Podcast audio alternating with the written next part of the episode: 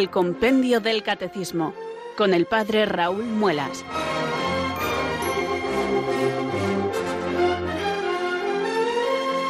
Muy buenas tardes, queridos oyentes de Radio María. Son las 4, las 3 en Canarias. Aquí comienza una nueva edición del programa El Compendio del Catecismo de la Iglesia Católica. Reciban desde Talavera de la Reina un saludo muy cordial del Padre Raúl Muelas, que un día más les habla desde estos micrófonos de Radio María, la radio de la Virgen, la fuerza de la esperanza. Sed todos bienvenidos.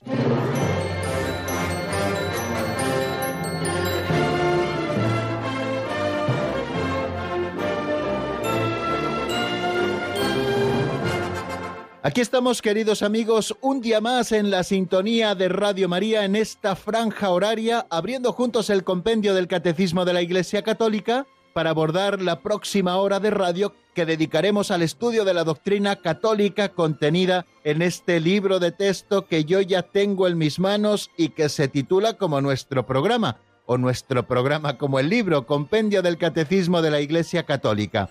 Se trata de un libro eh, publicado y promulgado por el Papa Benedicto XVI en el año 2005 que resume autorizadamente, con toda la autoridad de la Iglesia, por supuesto, ese otro libro que es un referente fundamental de 1992, promulgado por el Papa San Juan Pablo II, titulado Catecismo de la Iglesia Católica. Ese libro que llamamos aquí con confianza el Catecismo Mayor de la Iglesia, o también a veces con un alarde ya de confianza absoluta, el Catecismo Gordito por la voluminosidad del mismo. Bueno, pues ese libro es nuestro referente constante, pero nosotros el que estudiamos es el compendio, es decir, el resumen de ese libro, que tiene el mismo contenido, que tiene la misma estructura, pero que está elaborado con un sistema pedagógico distinto, que es el de las preguntas y respuestas, que favorecen la catequesis porque las preguntas y respuestas nos van conduciendo al estudio de toda la doctrina católica y además también favorecen el que nosotros podamos memorizar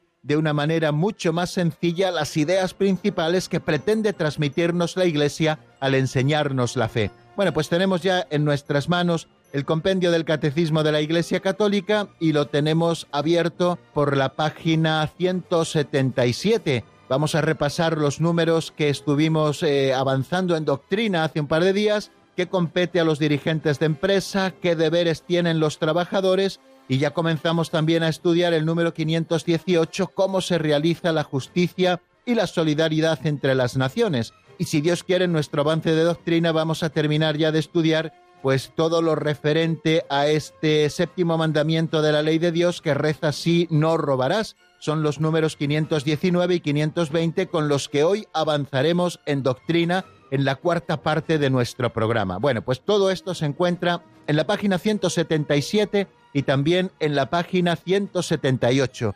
Yo les animo, queridos oyentes, a que retomen con ilusión el estudio de la doctrina católica como hacemos cada tarde, porque vamos a descubrir la verdad y lo vamos a hacer de la mano de la Iglesia Madre. Aquí no damos opiniones, aquí exponemos la doctrina de la Iglesia y espero que esta doctrina sea muy provechosa para todos, que sirva para nuestra formación permanente y en definitiva para que todos podamos dar razón de nuestra esperanza. Por eso, un día más, queridos amigos, para poder cumplir este cometido, necesitamos la ayuda del Señor. Por eso invocamos al Espíritu Santo, para que venga sobre nosotros para que nos ilumine, para que nos fortalezca, para que nos conduzca al pleno conocimiento de la verdad. Será el Espíritu Santo, leemos en el Evangelio de San Juan, el que nos conduzca hacia la verdad plena. Por eso no le perdemos nunca de vista, le tenemos siempre presente y sobre todo al comienzo de nuestro programa, cuando le invocamos para que venga sobre nosotros y así nos permita cumplir con nuestro cometido. Por eso un día más rezamos así. Ven Espíritu Santo, llena los corazones de tus fieles y enciende en ellos el fuego de tu amor. Envía, Señor, tu Espíritu que renueve la faz de la tierra. Oh Dios, que llenaste los corazones de tus fieles con la luz del Espíritu Santo, concédenos que, guiados por el mismo Espíritu, sintamos con rectitud y gocemos siempre de tu consuelo. Por Jesucristo nuestro Señor. Amén.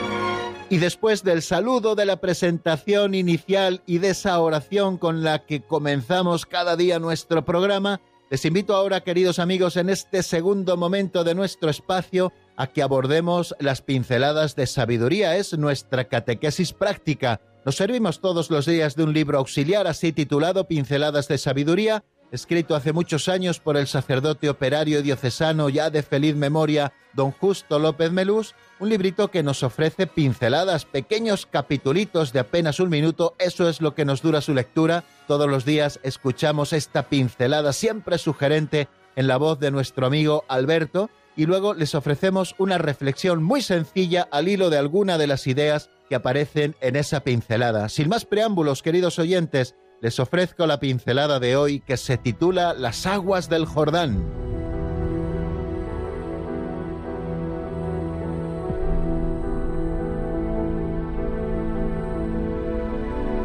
Las aguas del Jordán.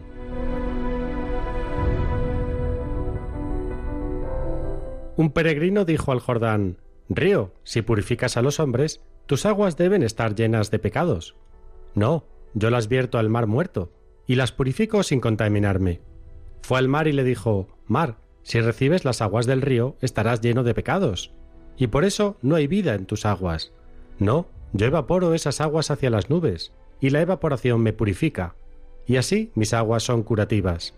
Entonces preguntó a las nubes, Nubes, si recibís las aguas del mar, debéis de estar llenas de pecados. No, pues el aire nos purifica, y devolvemos el agua a los hombres en forma de lluvia fecunda. Así sucede con muchas almas generosas, que devuelven bien por mal, almas víctimas, que cargan misteriosamente como el Divino Maestro, con los pecados de sus hermanos y se convierten en bendición.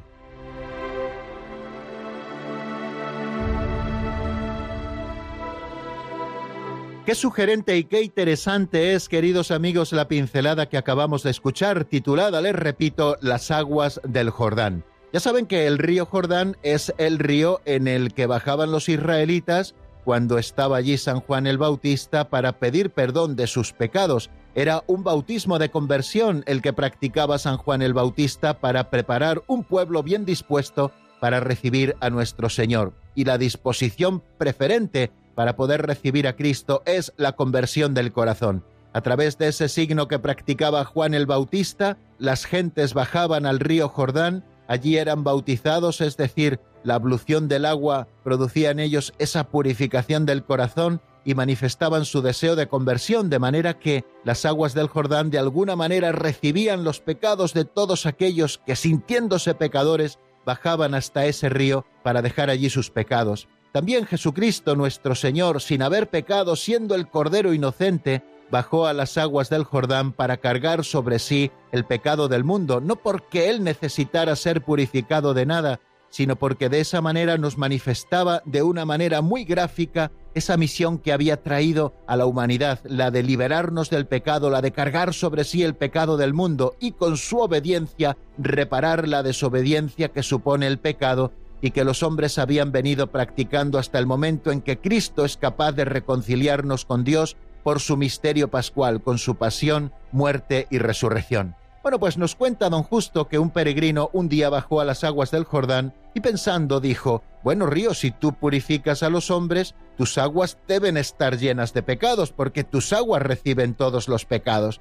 Y entonces ese peregrino escuchó que el río Jordán le decía, no, yo no me quedo con los pecados, yo vierto al mar muerto todas estas aguas y las purifico, purifico las aguas sin contaminarme. Y entonces el peregrino fue hasta el mar muerto, donde desemboca el río Jordán, y le dijo, Mar, si recibes las aguas del río, estarás lleno de pecados. Y el mar muerto le dijo, no, yo evaporo esas aguas y aunque no haya vida en ellas, evaporo las aguas hacia las nubes, esta evaporación me purifica y así mis aguas se convierten en aguas curativas. Todos sabemos también las propiedades curativas, sobre todo para las afecciones de la piel, que tiene el mal muerto y seguramente si ustedes hayan peregrinado a Tierra Santa, pues habrán tenido seguramente la posibilidad de poderse bañar en el mar muerto, ese mar en el que casi no nos hundimos por la gran salubridad que tiene, y esa gran salubridad y también los barros del propio mar, pues son purificativas, nos ayudan también en la sanación de las afecciones de la piel.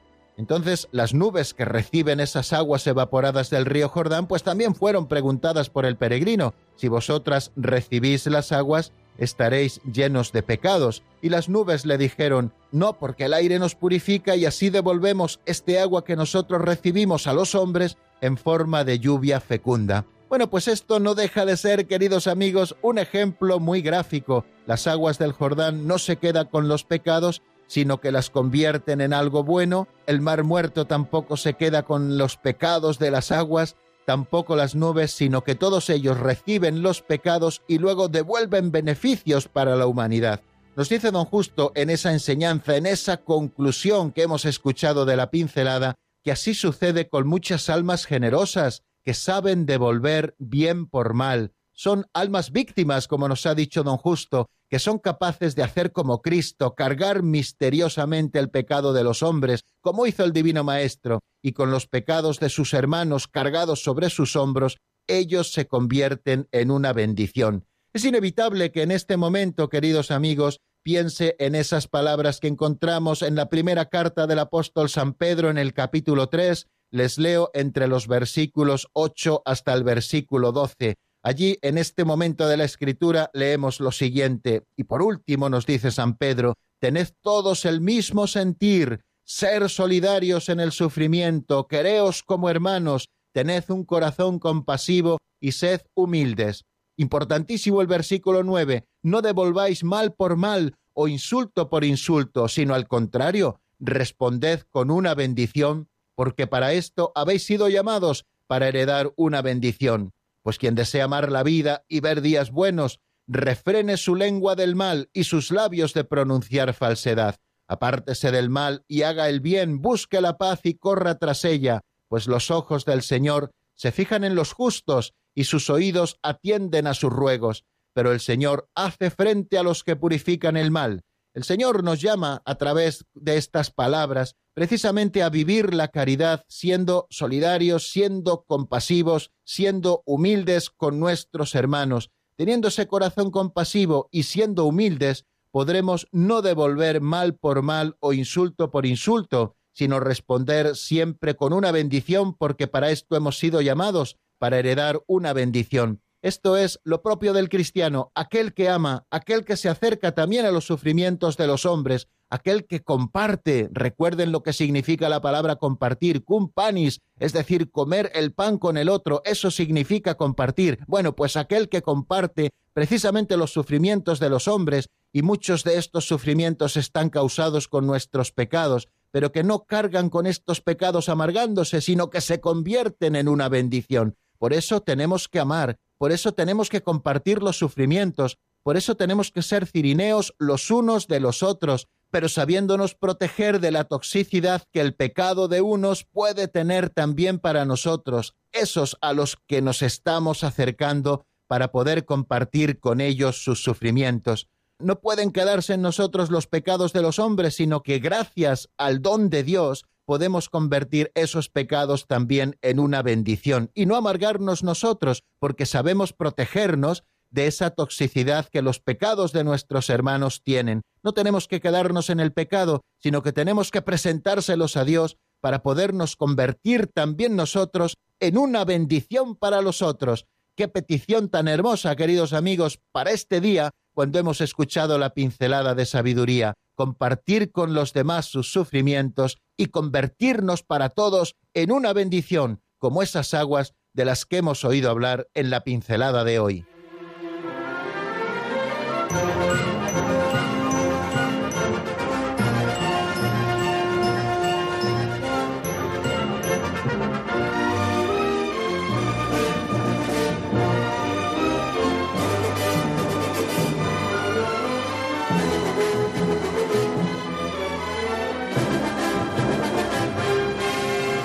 Amigos, si retomamos en este momento el repaso de lo que vimos en nuestro último programa, que fue el del miércoles, porque les recuerdo que ayer jueves tuvimos una reposición, puesto que no pude hacer el programa. Otras ocupaciones vinculadas a mi oficio, tanto de párroco como de vicario episcopal para la vida consagrada, me lo impidieron, pero hoy aquí estamos compartiendo de nuevo el compendio del catecismo. Y me van a perdonar porque, bueno, pues el nuevo oficio me hace que algunos días no pueda estar puntualísimamente con ustedes, pero eso no significa que nos quedemos sin catecismo. Aprovechamos para repasar algunas de las cosas que ya estuvimos viendo en otros momentos de estos casi ya dos años en que venimos explicando el compendio del catecismo. Bueno, el último día en que estuvimos haciendo programa nuevo, Avanzamos en doctrina en tres números. El primero de ellos, el 516, que se pregunta qué compete a los dirigentes de empresa. Recuerden que a propósito de este séptimo mandamiento de la ley de Dios que nos manda no robarás,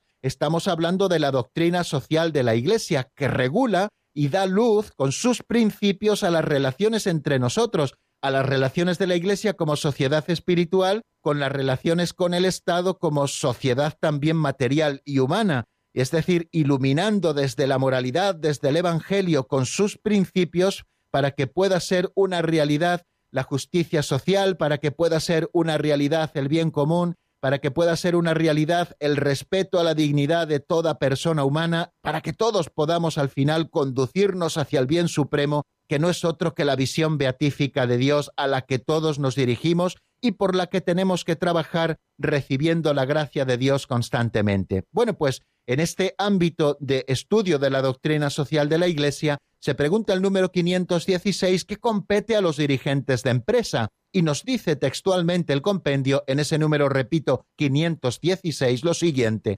Los dirigentes de las empresas tienen la responsabilidad económica y ecológica de sus operaciones. Están obligados a considerar el bien de las personas y no solamente el aumento de las ganancias, aunque éstas son necesarias para asegurar las inversiones, el futuro de las empresas, los puestos de trabajo y el buen funcionamiento de la vida económica. Esto es lo que nos dice el 516. Permítanme, antes de abordar o de analizar alguna de las cosas que aparecen en ese 516, decirles que la vida laboral, la vida del trabajo, genera una serie de responsabilidades tanto en los empresarios como también en los trabajadores, y también generan una serie de relaciones que tenemos que cuidar para vivir también la caridad y poder constituir lo que yo he llamado como la familia laboral, es decir, que nos podamos relacionar como en un propio ambiente de familia. Bueno, ¿qué compete a los dirigentes de empresa? Pues nos ha dicho muy claro el 516 que les compete la responsabilidad económica, es decir, que de las decisiones de los dirigentes de empresa dependen en muchísimas ocasiones el que esta empresa pueda seguir en pie y pueda seguir generando riqueza, y no solo riqueza para el empresario, sino riqueza también para el trabajador.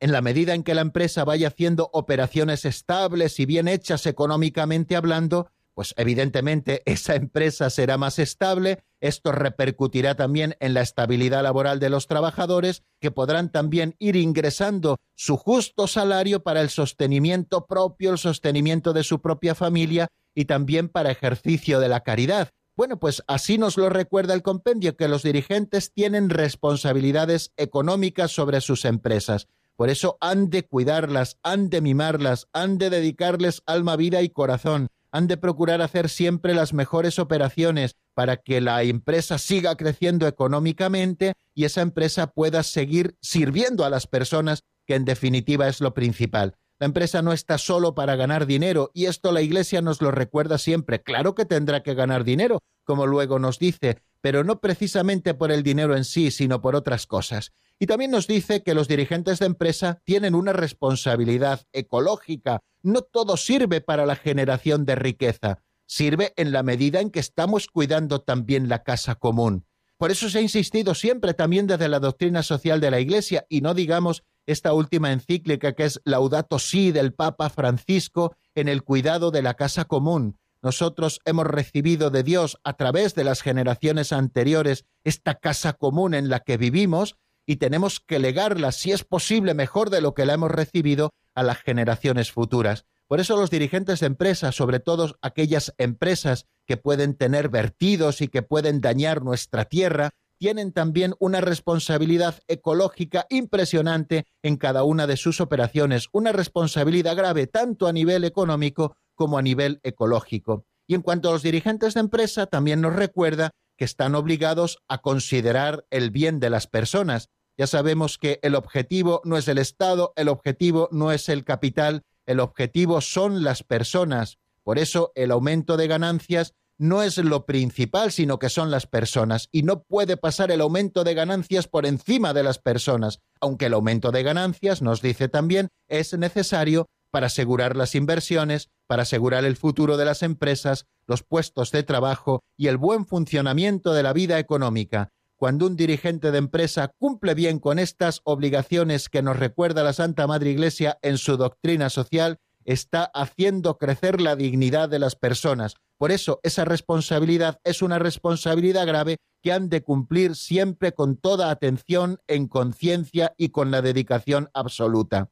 También nos decía el 517, o eso se preguntaba, ¿qué deberes tienen los trabajadores? Hablábamos de responsabilidades de los dirigentes de empresa, pero hablamos también de deberes de los trabajadores. Y nos dice el 517 que los trabajadores deben cumplir con su trabajo en conciencia, con competencia y dedicación, tratando de resolver los eventuales conflictos mediante el diálogo. Esa es la primera parte del 517. ¿Cómo hemos de cumplir todos los que somos trabajadores en todos los ámbitos posibles nuestro trabajo? Pues tenemos que hacerlo en primer lugar en conciencia.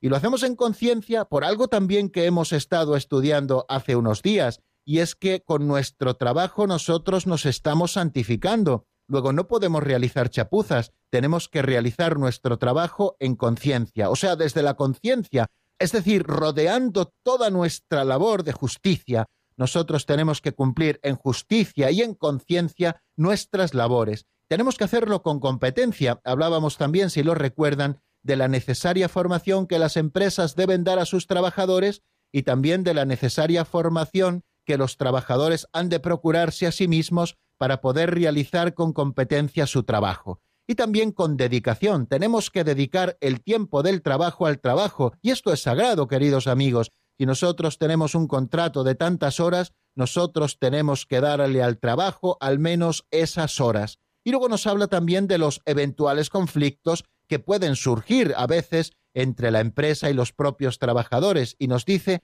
que hemos de tratar de resolverlo siempre mediante el diálogo. Cuando el diálogo no es suficiente para resolver esos eventuales conflictos que puedan surgir en la relación, pues nos habla el 517 del recurso a la huelga, que es un derecho también de los trabajadores, pero además eh, de una manera muy sencilla nos dice cómo ha de ser la huelga para que sea moralmente legítima.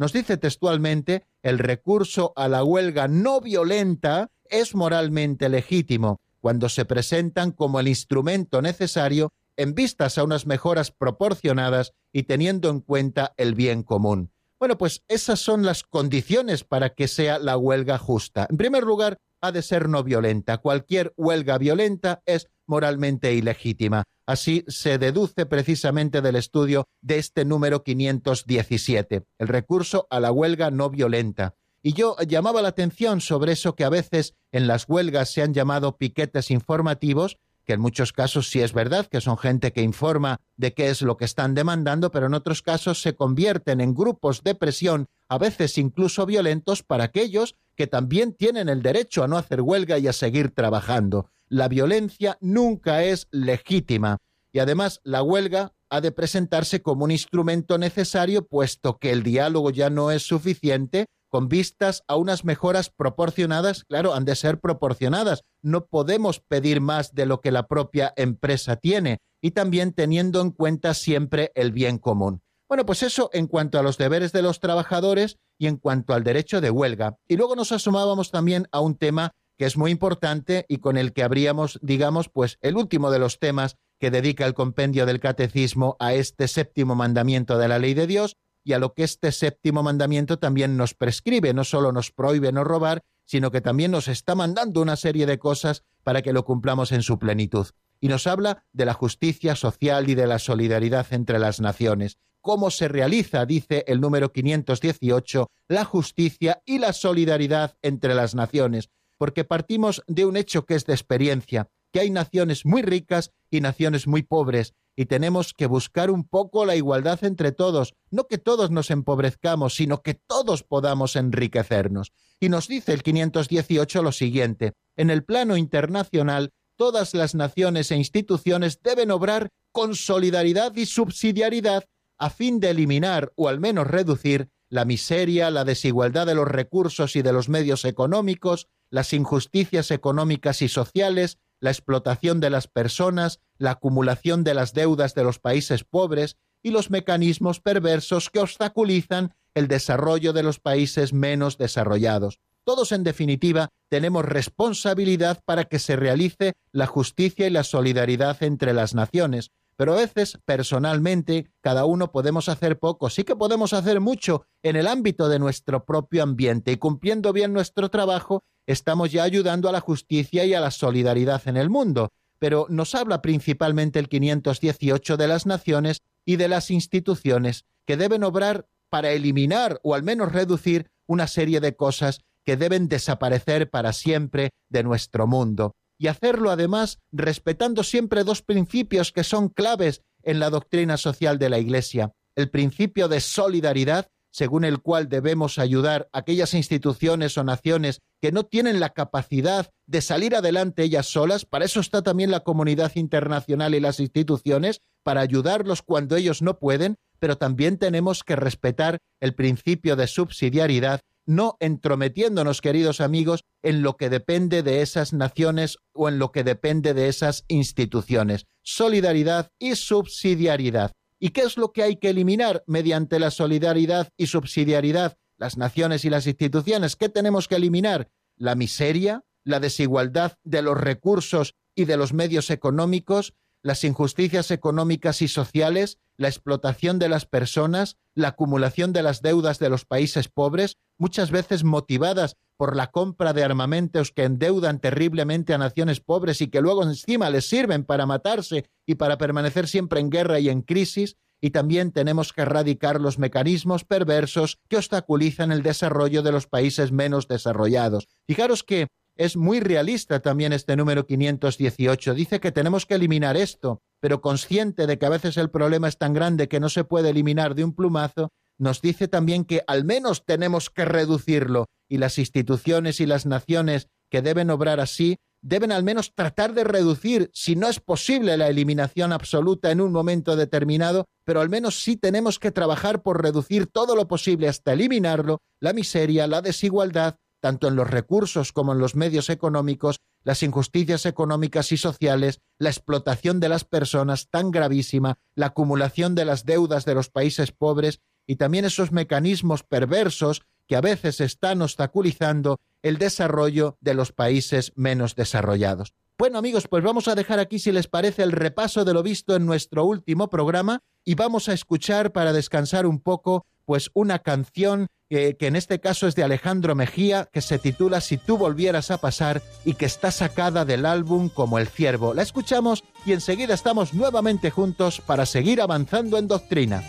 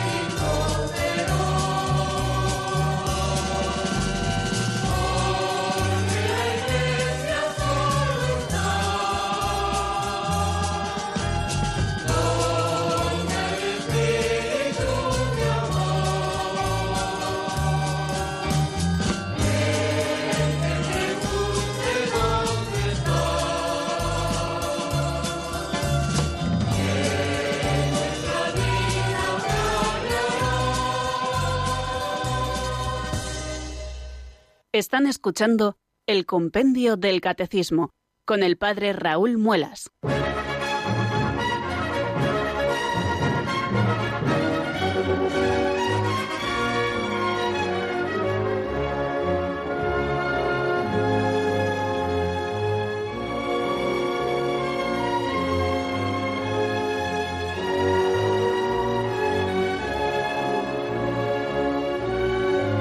Ya son las 4 y 31 minutos de la tarde, queridos oyentes, y vamos a abordar este cuarto momento del programa que dedicamos al avance de doctrina. Todos los días avanzamos en dos, tres, incluso hasta cuatro números hemos llegado algún día para seguir avanzando en este estudio del compendio del catecismo. Bueno, hoy vamos a ver si terminamos ya pasando a la página 178 eh, con los dos números que nos quedan para terminar el estudio del séptimo mandamiento de la ley de Dios, no robarás. Y este eh, número siguiente que nos encontramos, que es el 519, se pregunta de qué modo participan los cristianos en la vida política y social. Vamos a ver qué es lo que nos dice el compendio, como siempre en la voz de Marta.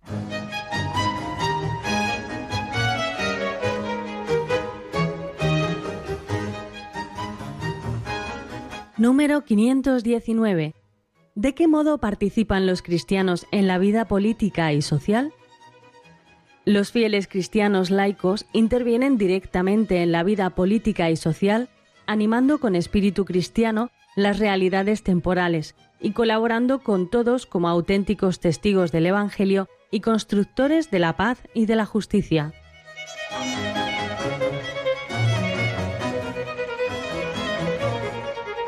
Hemos escuchado la explicación que nos da el compendio del catecismo a esa pregunta del número 519 de qué modo participan los cristianos en la vida política y social. Nos dice que los fieles cristianos laicos intervienen directamente en la vida política y social, animando con espíritu cristiano las realidades temporales y colaborando con todos como auténticos testigos del Evangelio y constructores de la paz y de la justicia.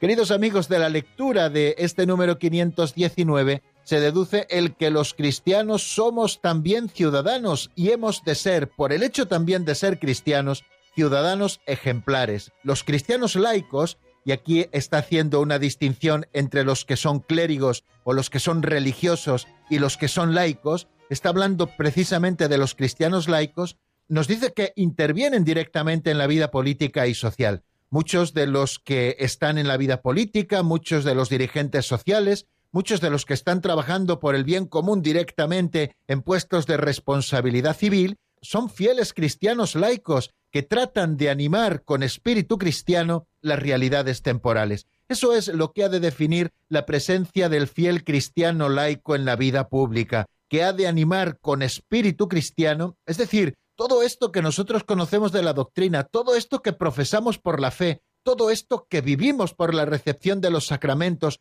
todo lo que oramos cuando le presentamos al Señor también nuestras súplicas, incluso en la oración paradigmática del Padre nuestro, todo eso es estar animando de espíritu cristiano las realidades temporales, porque hemos llamado muchas veces a la unicidad de vida. No podemos vivir una doble vida, siendo una cosa lo que profesamos con nuestros labios, la fe que profesamos y otra la vida que llevamos. Si somos cristianos, no solo lo somos en la Iglesia, hemos de ser cristianos sobre todo en el ámbito de nuestra familia, en el ámbito de nuestra comunidad de vecinos, en el ámbito también, en el ámbito también de nuestro barrio, de nuestra ciudad, en el ámbito provincial, en el ámbito autonómico, en el ámbito nacional y también en el ámbito internacional, cada uno según las responsabilidades que tiene. De manera que nuestro ser cristianos ha de impregnar de espíritu cristiano las realidades temporales que estamos tocando con las manos. Y nos dice también ese número 519 que colaboramos con todos los cristianos como auténticos testigos del Evangelio y constructores de la paz y de la justicia. Nosotros tratamos de empezar a realizar en este mundo ese reino de Cristo, que es el reino de la justicia, del amor y de la paz. Y lo hacemos ya como verdaderos testigos del Evangelio, que somos constructores de la paz. Bienaventurados los que trabajan por la paz, porque ellos serán llamados hijos de Dios, nos dice el Señor en esas bienaventuranzas que aparecen en el capítulo 5 del Evangelio de San Mateo, justo, justo al principio. Pues esta es la intervención directa en la vida política y social de los cristianos. Muchos con responsabilidades políticas, sociales, civiles, otros desde sus puestos de trabajo, otros en el seno de su familia, otros como jubilados, otros como amas o amos de casa. Cada uno desde su lugar ha de tratar de impregnar de espíritu cristiano las diferentes realidades temporales.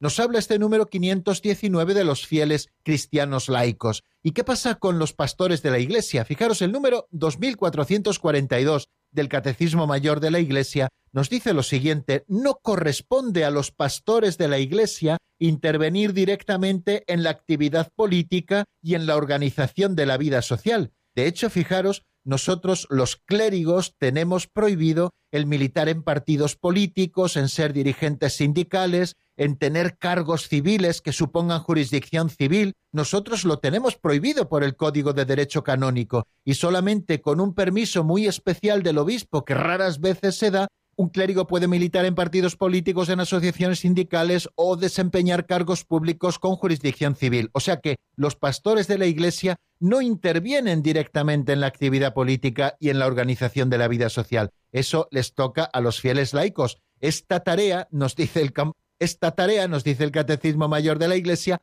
forma parte de la vocación de los fieles laicos, que actúan por su propia iniciativa con sus conciudadanos. La acción social puede implicar una pluralidad de vías concretas. Es verdad que no solamente podemos participar en la vida social de una determinada manera, sino que hay una pluralidad de vías concretas para que nosotros podamos desarrollar una acción social según también la propia iniciativa de cada uno de los cristianos. Un cristiano no necesita el permiso de sus pastores para poder militar en un partido político, para poder presentarse a unas elecciones, para desempeñar cargos públicos por elección de sus conciudadanos. No, no, esto pertenece a la propia iniciativa de este fiel laico que colabora con sus conciudadanos, porque es un ciudadano más y por ser cristiano está llamado también a ser un ciudadano ejemplar. La acción social, nos dice también el Catecismo Mayor, puede implicar una pluralidad de vías concretas, como les decía. Deberá atender siempre al bien común y ajustarse al mensaje evangélico y a la enseñanza de la Iglesia. Por tanto, un cristiano no podrá militar en asociaciones o en partidos políticos que son contrarios, que son contrarios a la defensa de la vida, que son, contrarios a la defensa de la vida, que son contrarios a Dios, que son manifiestamente ateos y que está impregnado de espíritu ateo todo su ideario. ¿Qué pinta allí un cristiano, queridos amigos? Deberemos atender siempre cuando participemos en la vida social y en la vida política al bien común, por supuesto, y ajustarnos al mensaje evangélico y a la enseñanza de la Iglesia. No tenemos en ningún momento que dejar el mensaje evangélico y la enseñanza de la Iglesia y un político que lo tenga que hacer malo, malo. Cuando tienes que elegir entre tu fe católica y seguir militando en un partido político o por, esa disciplina de voto, pues queridos amigos, espero políticos que me estén escuchando que lo tengan bien claro. Ante todo el Evangelio, ante todo la enseñanza de la Iglesia Madre, que es la verdad que nos salva y corresponde, también nos lo dice así el 2442, a los fieles laicos animar con su compromiso cristiano las realidades y en ellas procurar ser testigos y operadores de paz y de justicia, como escuchábamos en ese número 519. Es la solicitud o rey socialis del Papa San Juan Pablo II en el número 47 quien nos lo está diciendo. Y vamos a seguir avanzando hacia el número 520, en qué se inspira el amor a los pobres. Y nos dice lo siguiente el compendio del catecismo. Vamos a escucharlo con atención.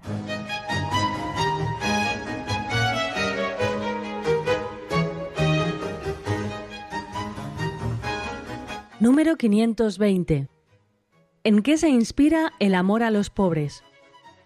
El amor a los pobres se inspira en el Evangelio de las Bienaventuranzas y en el ejemplo de Jesús en su constante atención a los pobres. Jesús dijo, Cuanto hicisteis a uno de estos hermanos míos más pequeños, a mí me lo hicisteis. El amor a los pobres se realiza mediante la lucha contra la pobreza material y también contra las numerosas formas de pobreza cultural, moral y religiosa. Las obras de misericordia espirituales y corporales, así como las numerosas instituciones benéficas a lo largo de los siglos, son un testimonio concreto del amor preferencial por los pobres que caracteriza a los discípulos de Jesús.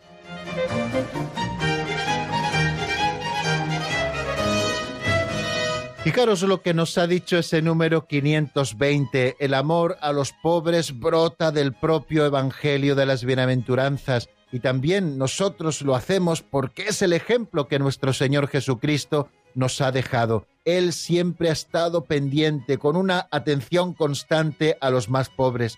Y Jesús lo dijo. Fijaros esa descripción que nos hace del juicio final el Evangelio de San Mateo en el capítulo 25. Cuanto hicisteis a uno de estos hermanos míos más pequeños, a mí me lo hicisteis. El amor a los pobres, nos ha dicho ese número 520, se realiza de una manera concreta mediante la lucha contra la pobreza material, pero también contra las numerosas formas de pobreza, y nos cita la pobreza cultural, la pobreza moral y la pobreza religiosa. Nosotros luchamos contra la pobreza material, pero también contra la cultural, la moral y la religiosa. Y nos dice que las obras de misericordia espirituales y corporales, así como las numerosas instituciones benéficas a lo largo de los siglos, son un testimonio concreto del amor preferencial por los pobres que caracteriza a los discípulos de Jesús.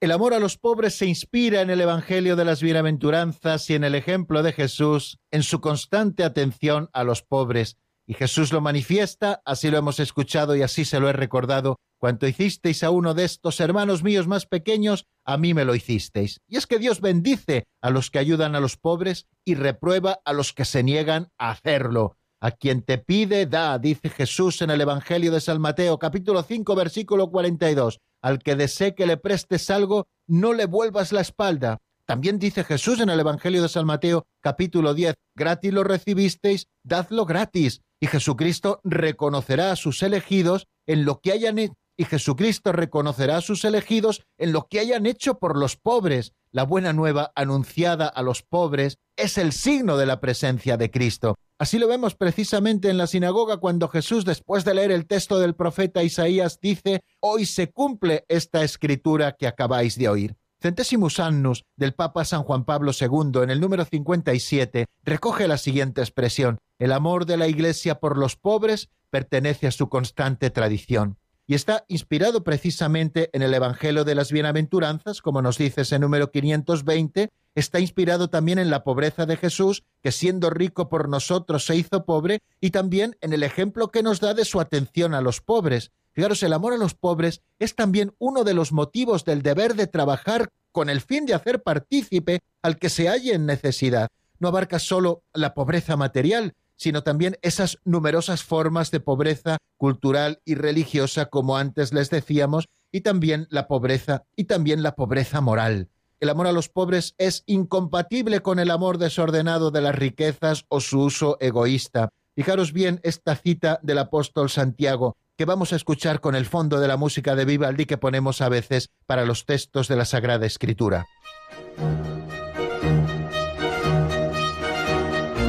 Atención ahora los ricos, llorad a gritos por las desgracias que se os vienen encima. Vuestra riqueza está podrida y vuestros trajes se han apolillado. Vuestro oro y vuestra plata están oxidados y su herrumbre se convertirá en testimonio contra vosotros y devorará vuestras carnes como fuego habéis acumulado riquezas en los últimos días. Mirad el jornal de los obreros que segaron vuestros campos, el que vosotros habéis retenido está gritando, y los gritos de los segadores han llegado a los oídos del Señor del universo. Habéis vivido con lujo sobre la tierra y os habéis dado a la gran vida, habéis cebado vuestros corazones para el día de la matanza. Habéis condenado, habéis asesinado al inocente, el cual no os ofrece resistencia.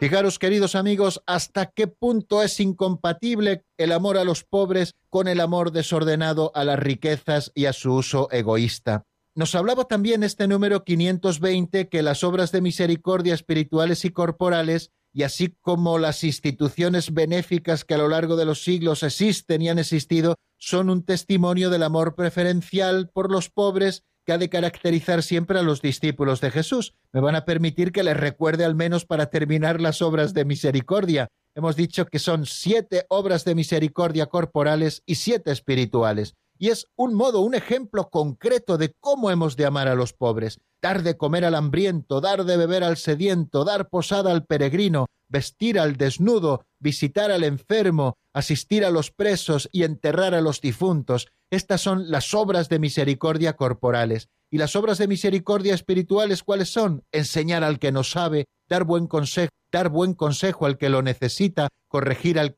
corregir al que se equivoca, perdonar al que nos ofende, consolar al triste, sufrir con paciencia los defectos del prójimo y rezar a Dios por vivos y por los difuntos. Fijaros qué manera tan bonita, ¿no?, de terminar nuestro programa de hoy, antes de recordarles nuestro número de directo que, recordando, como les digo, estas obras de misericordia, que son testimonio perenne del amor preferencial por los pobres, que no solamente Cristo tuvo, sino que ha de inspirar a todos sus seguidores, que somos ustedes y yo, queridos amigos, los cristianos de hoy. Bueno, el número de directo ya saben que es el 910059419 910059419 y hoy por fin sí que vamos a abrir nuestro teléfono de directo, claro que sí. Y pueden ir ustedes marcando ese número si tienen alguna pregunta que hacer o hacer alguna aportación, mientras escuchamos al menos unos compases de un tema de Ángel Villalón titulado Yo necesito paz, que está sacado del álbum Yo creo en ti, Señor.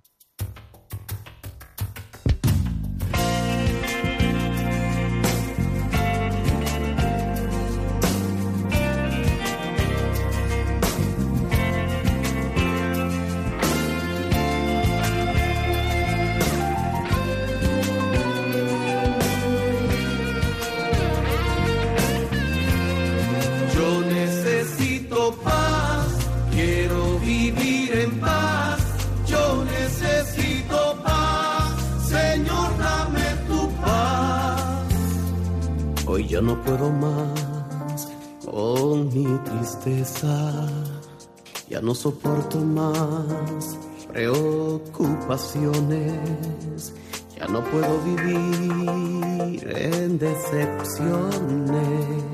Ayúdame Señor, arranca mis temores, porque no puedo seguir viviendo en la batalla de esta vida deprimido y derrotado, noqueado sin compasión por la ira y el temor, por mi falta de fe, por mi orgullo y ansiedad, por mi falta de humildad. Hoy ya no puedo más, yo necesito paz, la paz que el mundo nunca me ha podido dar.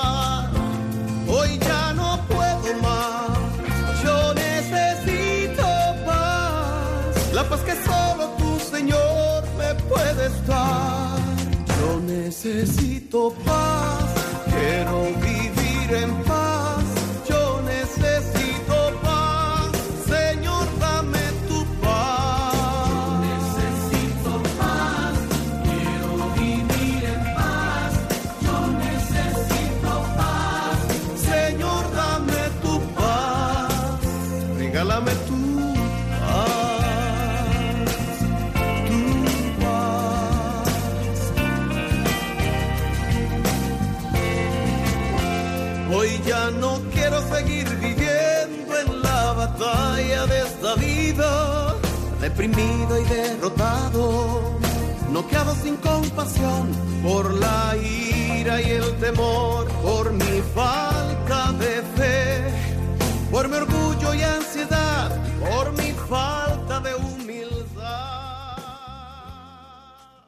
Están escuchando el compendio del catecismo con el padre Raúl Muelas.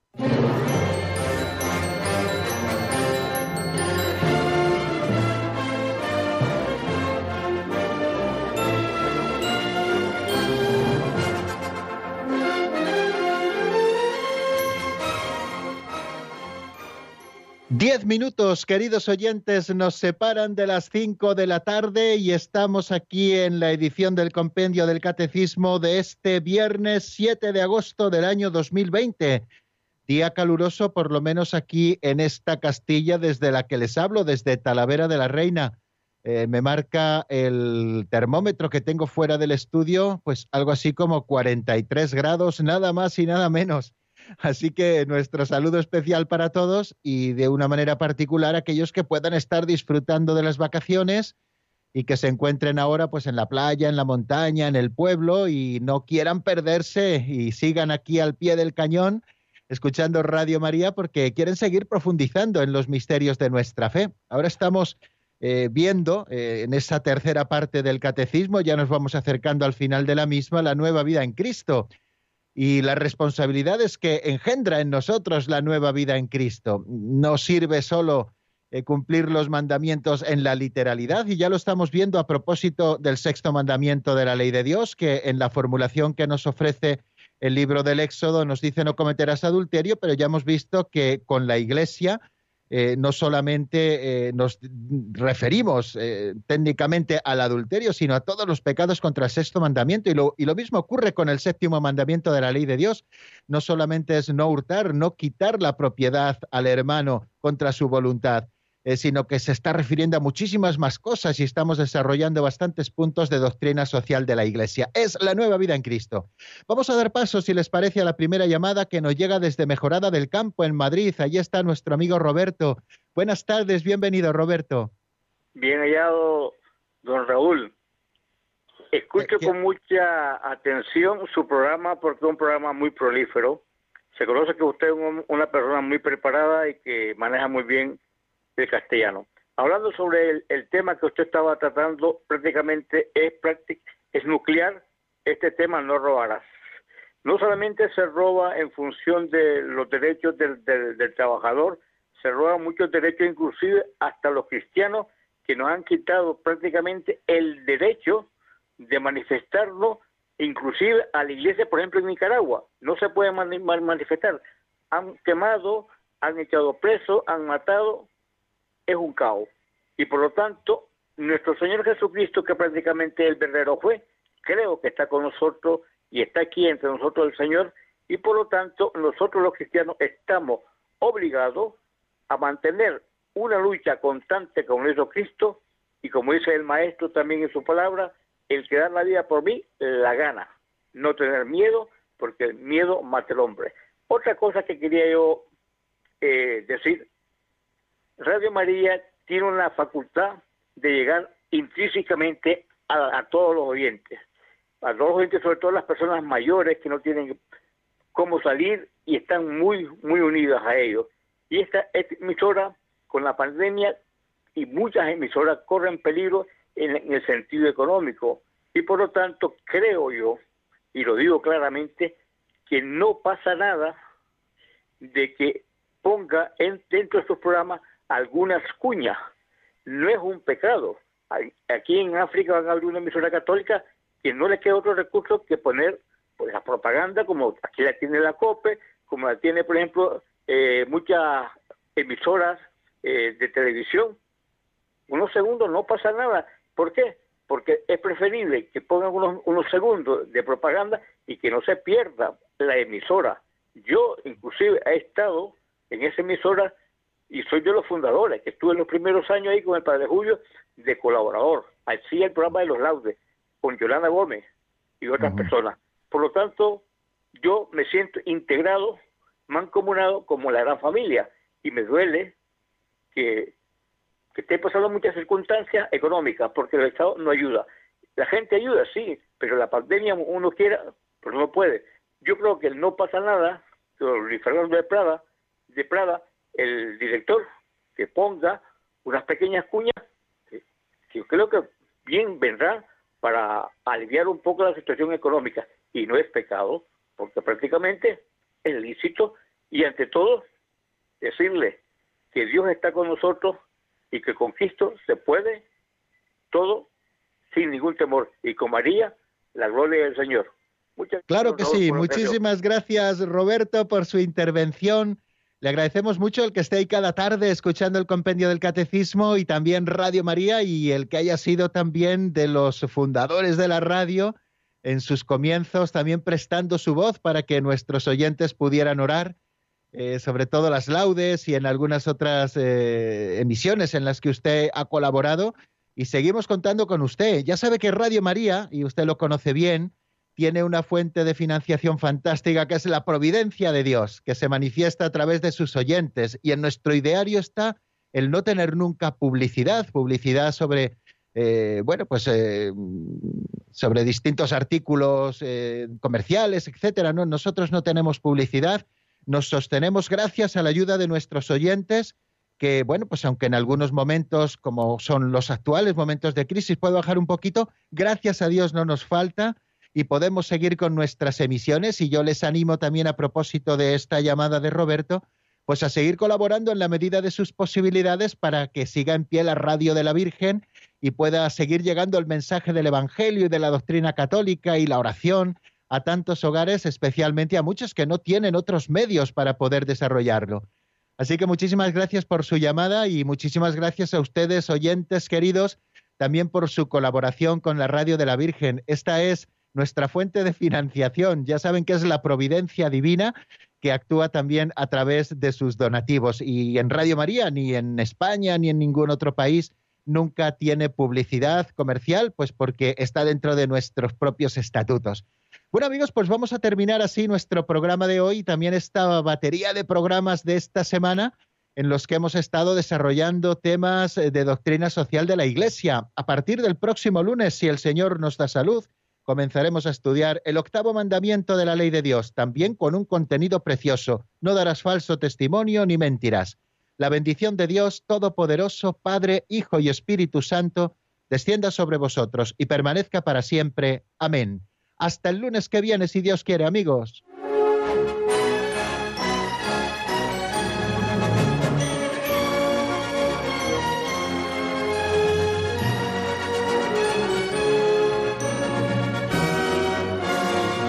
El Compendio del Catecismo con el Padre Raúl Muelas.